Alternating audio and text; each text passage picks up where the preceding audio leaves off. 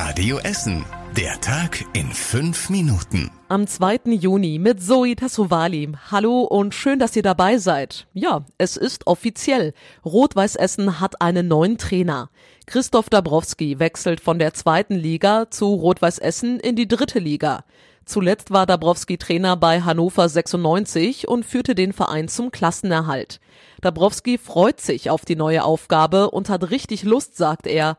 Lust auf RWE, Lust auf die Hafenstraße und Lust auf die leidenschaftlichen Fans. RWE hatte kurz vor dem Saisonende überraschend den früheren Cheftrainer Christian Neithardt entlassen. Gründe waren wohl unter anderem die schwankenden Leistungen der Mannschaft in den Wochen. Der neue große Recyclinghof soll jetzt doch an der Pferdebahnstraße im Nordviertel gebaut werden. Die Essener Entsorgungsbetriebe haben auf Radio Essen Nachfrage bestätigt, dass die Pläne dort jetzt doch umgesetzt werden. In den letzten Wochen gab es Überlegungen, besser ein Gelände an der Emscher Straße zwischen Katernberg und Altenessen zu nehmen. Dort will sich aber auch ein Autoverwerter vergrößern. Die Politiker im Stadtrat waren in der vergangenen Woche mit beidem nicht einverstanden und haben beschlossen, dass an der Emscher Straße erstmal nichts verändert werden darf.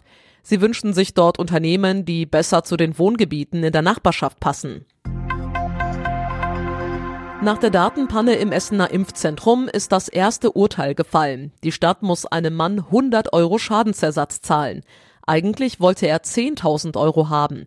Das Landgericht sagt aber, dass die Datenpanne ein Versehen war und der Mann dadurch keinen konkreten Schaden erlitten hat.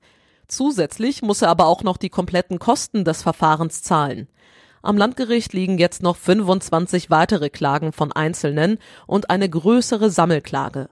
Vor knapp einem Jahr hatte ein Mitarbeiter des Impfzentrums aus Versehen die persönlichen Daten von Impflingen per Mail an hunderte Menschen verschickt. Die Tafel im Südostviertel kann in den nächsten Wochen keine neuen Kunden mehr aufnehmen. Gestern wurden gut 100 freie Plätze vergeben. Die Schlange war aber deutlich länger. Deshalb mussten viele weitere nach Hause geschickt werden. In der Schlange standen fast nur Geflüchtete aus der Ukraine, sagt der Chef der Tafel. Im Juli gibt es maximal ein paar Plätze für Notfälle. Anfang August will die Tafel dann wieder Normalplätze vergeben. Der Tafelchef geht aber davon aus, dass die dann erneut nicht reichen werden. Insgesamt versorgt die Tafel 1600 Menschen. Sie bekommen den Platz immer für ein Jahr. Vor dem Marienhospital in Altenessen ist in der Nacht ein schwer verletzter Mann gefunden worden. Anwohner haben ihn entdeckt und den Notarzt alarmiert. Der Mann wurde in ein Krankenhaus gebracht und inzwischen ist er auch außer Lebensgefahr, sagte die Polizei auf Radio Essen Nachfrage. Eine Mordkommission ermittelt jetzt aber, ob schon ein Tatverdächtiger gefunden wurde und was man zu den Hintergründen weiß, das wollen Polizei und Staatsanwaltschaft erst noch bekannt geben. Bei uns in Essen gibt es den nächsten Versuch für Trinkwasserbrunnen. Diesmal fordert die SPD solche Brunnen. Als erste schlägt sie öffentliche Plätze vor, an denen sich viele Menschen aufhalten. Auf längere Sicht fordert sie Trinkwasserbrunnen in ganz Essen.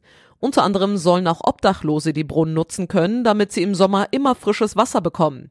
Die Idee für Trinkwasserbrunnen bei uns ist nicht neu. Zuletzt haben die Grünen vor zwei Jahren Brunnen unter anderem in der Innenstadt und im Südostviertel gefordert.